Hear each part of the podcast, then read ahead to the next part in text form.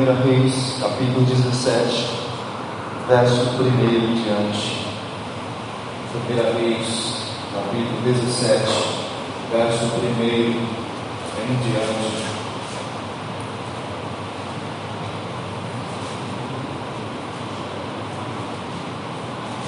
Primeira Reis, capítulo 17,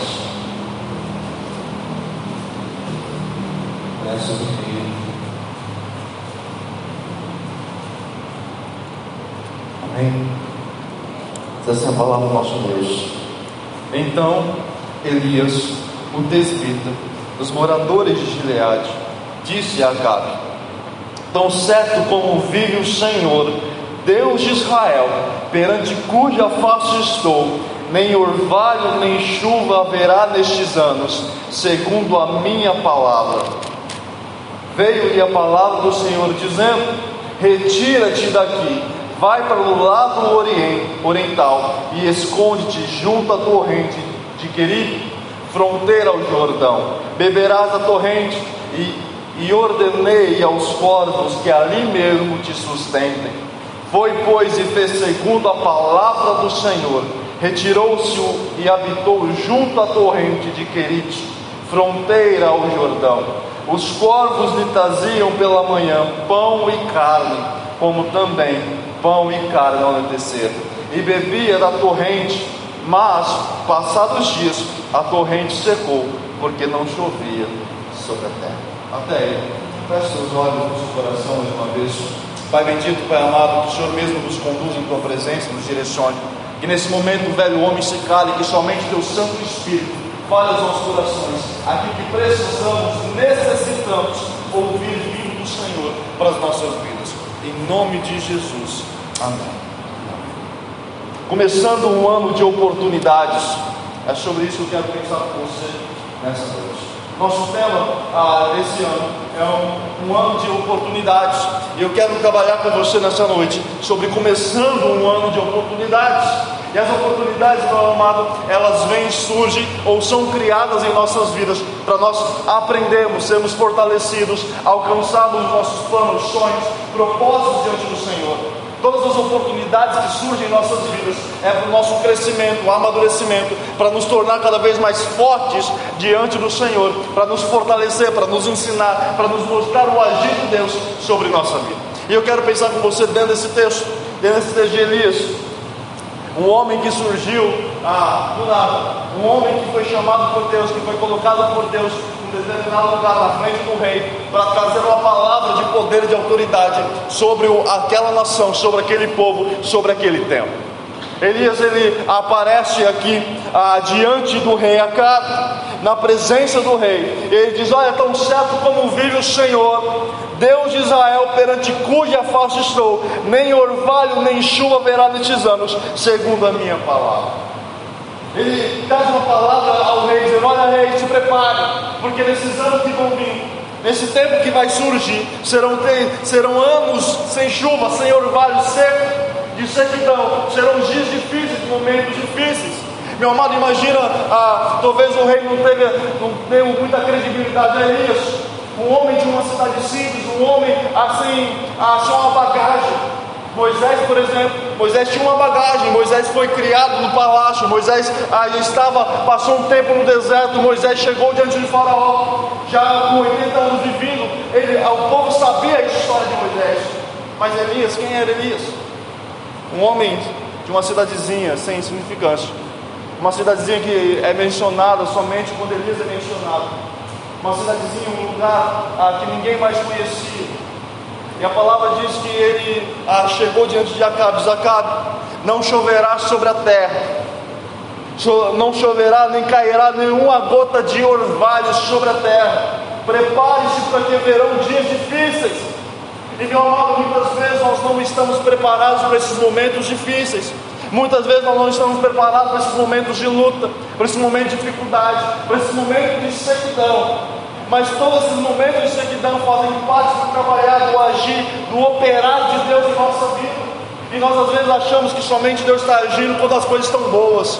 Nós achamos que Deus só está ah, operando em nossa vida quando as coisas vão bem, quando as coisas estão acontecendo, quando a bênção, quando a fartura, quando a provisão, né, quando a, a dispensa está cheia, quando a carteira, quando a bancária está farta, ainda nós estamos, Deus está me abençoando, mas nós não entendemos que Deus está agindo na sequidão. No momento onde não há orvalho, não há chuva, não há, há, nenhuma gotinha, Deus está agindo ali, porque Ele não quer somente que você seja abençoado, mas Ele quer trabalhar no seu caráter, na sua vida como todo. Ele quer trabalhar em você como alguém que vai estar preparado para estar diante do Rei. Entende isso?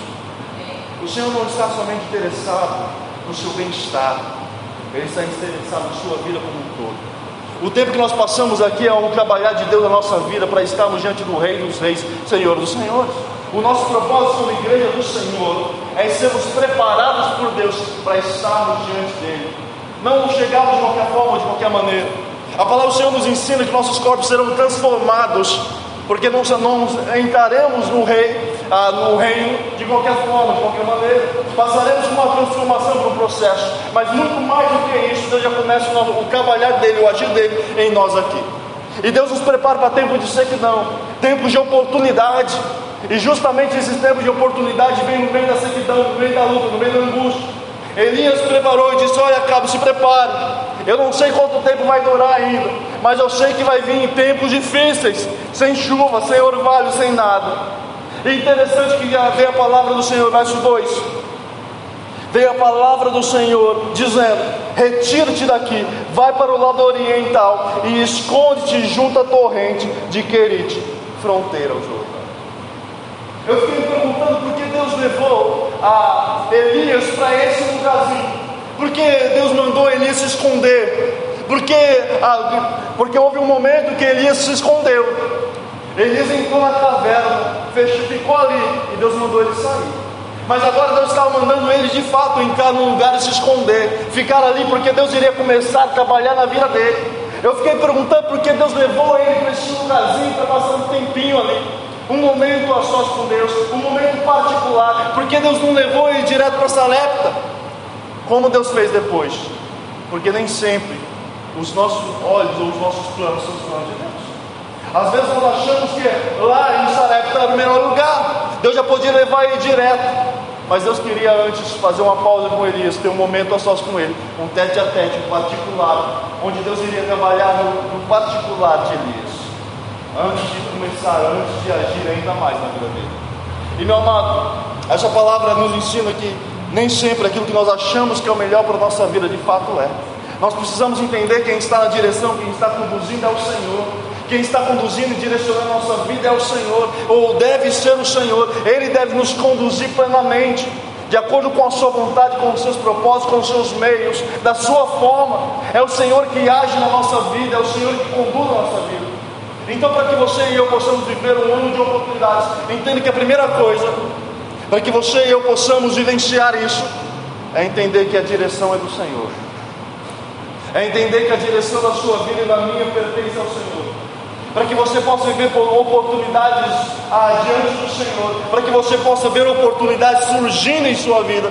Entenda que a sua vida pertence ao Senhor e é Ele que direciona, é Ele quem conduz, é Ele quem de fato te leva para lugares que você não vai entender, que você vai achar que você está escondido ali, que ninguém está te olhando, que ninguém está te vendo, mas Deus está trabalhando em ti.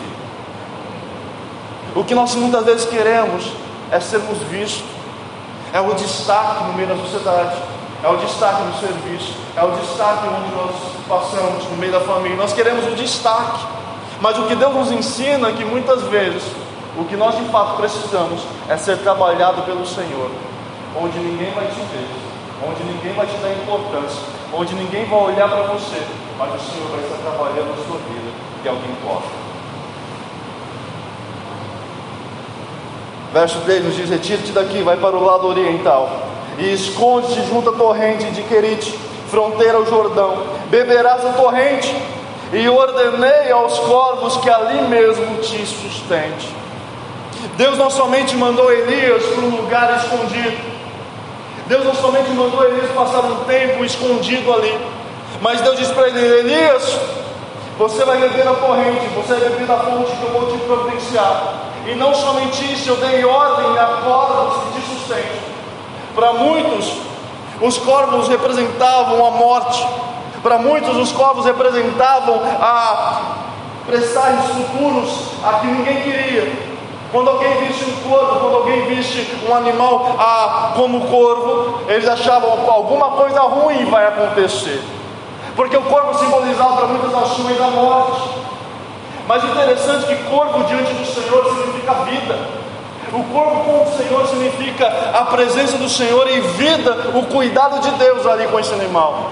Aquilo que para muitos é morte, para Deus se torna vida.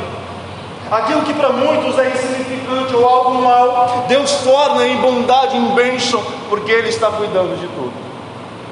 Quando Deus manda a Noé soltar o corpo para ver se ali já havia, as águas já haviam se baixado, Ele está dizendo: Olha, solta o corpo, porque para mim ele significa vida, um novo começo, um novo tempo, um novo momento. Deus diz a, a, aos seus discípulos: Olha, nem mesmo os corvos se vestiram como a Salomão. Nem mesmo, a, a verdade, nem mesmo Salomão se vestiu como os corvos, porque Deus cuidou de cada um deles. Então, a, a, quando nós olhamos para essa palavra, o corpo diante do Senhor significa recomeço, vida, o cuidado, o agir de Deus. E Deus está dizendo para ele, Elias, eu te preparei um banquete. Eu te preparei que corvos, que animais, que muitas vezes ah, representam a morte para muitos, vai te servir, vai cuidar de você, vai te sustentar, vai trazer o seu alimento. E a palavra do Senhor diz que os corvos traziam alimento pela manhã e pela noite. O tempo todo Deus estava cuidando deles. O tempo todo Deus estava alimentando, sustentando a vida de Elias. E meu amado é assim conosco. Muitas vezes nós não sabemos como que Deus vai fazer. Nós não sabemos como que Deus vai providenciar. Nós não sabemos como que Deus vai cuidar, mas Ele cuida. A palavra do Senhor diz que o justo jamais mendigou, mendigará o pão, porque o Senhor cuida de nós em todo tempo. O cuidado do Senhor é pleno em todo momento. Aquilo que para muitos se torna como uma audição ou, ou como um, um simbolismo ruim, diante de Deus se torna uma bênção, porque Deus está cuidando e direcionando. Por isso nós precisamos entender que a nossa vida ela está nas mãos de Deus. Por isso nós precisamos entender que as oportunidades que surgem em nossa vida é Deus que está no controle da direção. Nós precisamos depositar a nossa vida, Senhor, conduza a minha vida, direcione os meus passos, conduza-me em tua presença, porque eu sei que o Senhor tem melhor para mim. O que acontece é que muitas vezes nós queremos cuidar, nós queremos tomar a dianteira, nós queremos tomar o controle da situação, e é onde as coisas dão errado, é onde as coisas não fluem, é onde as coisas começam a, a, a, a, a não dar, a não surtir efeito, começam a falhar, começam a dar errado, porque nós queremos estar na direção e no controle. Meu amado, um homem que, que apareceu diante do rei, que entrou no palácio de ser convidado para trazer uma palavra diante do rei que Deus havia mandado. Foi sustentado por corpos no momento de uma situação onde Deus mandou eles se esconderem, se refugiar, eles ficaram ali, quietinho, no canto dele. Mandou entrar naquele lugar, se esconder. E Deus ali começou a providenciar, Deus começou a cuidar, Deus começou a trabalhar na vida de Elias. Para que o que Deus ainda iria fazer na vida dele para aquilo que Deus ainda iria providenciar na vida de Elias, para aquilo que Deus ainda iria direcionar. O verso 4 diz: Beberás da, da torrente, e que e ordenei aos corvos que ali mesmo te sustentem. Verso 5: Foi, pois, e fez segundo a palavra do Senhor, retirou-se e habitou junto à torrente de Querite, fronteira ao Jordão. Os corvos lhe traziam pela manhã pão e carne, como também pão e carne ao anoitecer, e bebia da torrente. Estava tudo pronto. Ele estava sendo alimentado, sustentado, cuidado por Deus. Faltou alimento para ele? Não. Faltou água para ele? Não. Porque Deus havia providenciado tudo. Deus havia cuidado de tudo. Mas lembre-se, quem estava na direção era o Senhor. Deus estava levando Elias ali para um tratamento pessoal com ele. Olha que nos diz o verso 7. Mas, passados os dias, a torrente secou, porque não chovia. Deus havia dito que não choveria. Deus levou a Elias para usufruir da corrente, da água daquela torrente. Era fonte de água de, a, que ele precisava.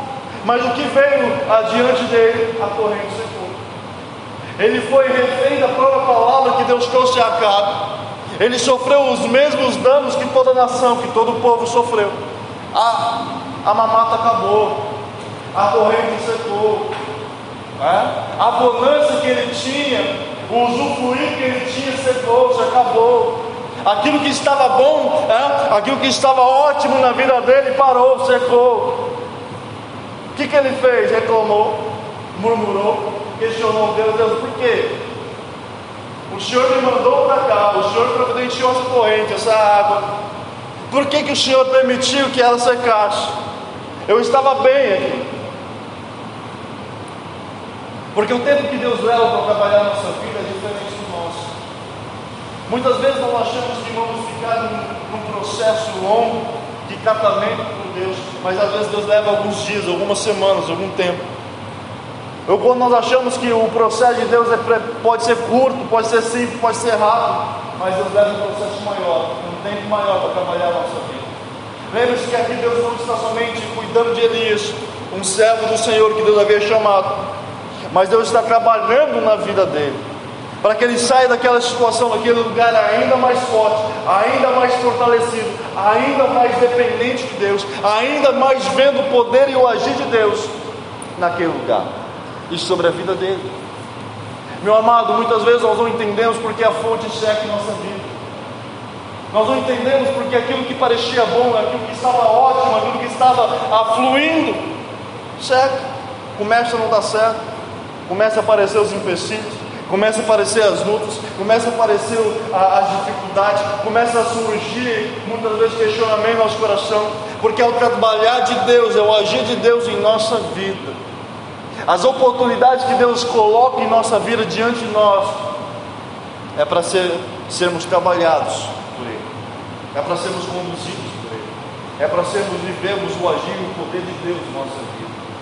Entenda, meu amado, que muitas vezes Deus vai fazer com que nós passemos por momentos ótimos, mas em outros momentos a corrente vai secar, em outros momentos a fonte vai secar, e aí é onde Deus quer ver se de fato você continua dependendo de Deus ou não. Se o seu coração de fato está firmado no Senhor ou não. Porque é muito fácil quando nós vemos alguém que está firmado em Deus ou alguém que não está firmado em Deus. Porque quando ele tem tudo, quando ele vê a, a sua dispensa cheia, quando ele vê o poder de Deus em sua vida, bênçãos de Deus, ele glorifica a Deus, ele se torna fervoroso, ele se torna ah, irradiante. Mas quando a, a torrente seca, quando a fonte seca, e aí é onde Deus se de fato os dias que você passou escondido diante do Senhor serviu para te crescer, para te fortalecer, para te amadurecer ou não. Aqui Deus está fazendo um, um teste com Elias. Elias viu o poder de Deus, viu o cuidado de Deus tão de perto. Mas quando a, a, a fonte secou, Elias não reclamou não murmurou, não questionou Deus, apenas confiou, continuou dependendo de Deus. As oportunidades que surgem em nossa vida são para que nós possamos ver o agir de Deus em nossa vida, em nós, seja na bonança ou seja na escassez, seja nos momentos bons ou nos momentos ruins. Deus continua sendo Deus o tempo todo. Deus continua sendo bom o tempo todo. Deus continua cuidando de nós o tempo todo. Entende, meu amado? Que maravilha! O cuidado de Deus sobre nós, ele permanece em todo o tempo, na escassez ou na abundância. Deus continua cuidando da sua vida, porque o que Deus de fato se interessa é no seu fortalecer, é fortalecer a sua fé, a sua dependência, a sua confiança, o seu, ah, o seu propósito nele. Não é a corrente que sacia a sede, não são os povos que trazem o alimento, é o pão da vida e a fonte de água viva que sacia a nossa fome, que sacia a nossa sede, que de fato nós precisamos para caminhar. Às vezes nós estamos firmados com os nossos olhos tão fitos naquilo que possuímos e temos, que esquecemos que a fonte de fato que sustenta nossa vida é o Senhor. Ou seja, onde nós estivermos, se o Senhor ali estiver, nós temos tudo o que precisamos. Pode faltar o pão ou a água, só não pode faltar a presença do Senhor. Porque é Ele que nos conduz, é Ele que nos sustenta. Passado esse tempo ali escondido, Elias, sendo trabalhado, sendo sustentado, sendo direcionado por Deus. Um pequeno tempo, alguns dias, Deus mandou ele para o porque ele estava pronto para ao Senhor, porque ele estava pronto para de fato ver o agir de Deus e testemunhar o poder de Deus na vida dos outros. Ele só poderia compartilhar, ele só poderia falar para uma mulher: Olha, prepara um, pão, um pouco de pão, mas eu não tenho nada, porque ele viu, ele pressentiu, ele sentiu, ele experimentou que não importava o que ela tinha ou não, quem providencia, quem cuida é o Senhor. Ele só pode chegar para uma mulher e dizer: Olha, você não tem nada, mas vai lá, prepara o, o último bocado para mim, o último pão para mim, o, o, último alimento, prepara tudo aquilo que você tem, prepara para mim. Porque não vai te faltar nada, enquanto o Senhor for o Senhor da casa. Porque Elias aprendeu isso na própria vida dele. As experiências que ele passou com o Senhor escondido ali o serviram para compartilhar com o outro, dizer: Olha, Deus vai cuidar de você, porque Ele cuidou de mim. As oportunidades que nós vivenciamos na vida, meu amado, não é para simplesmente para te fortalecer, mas é para servir de experiência na vida do outro. Dizer: Olha, você pode confiar no Senhor, você pode caminhar, as coisas estão difíceis, vem cá, vamos orar.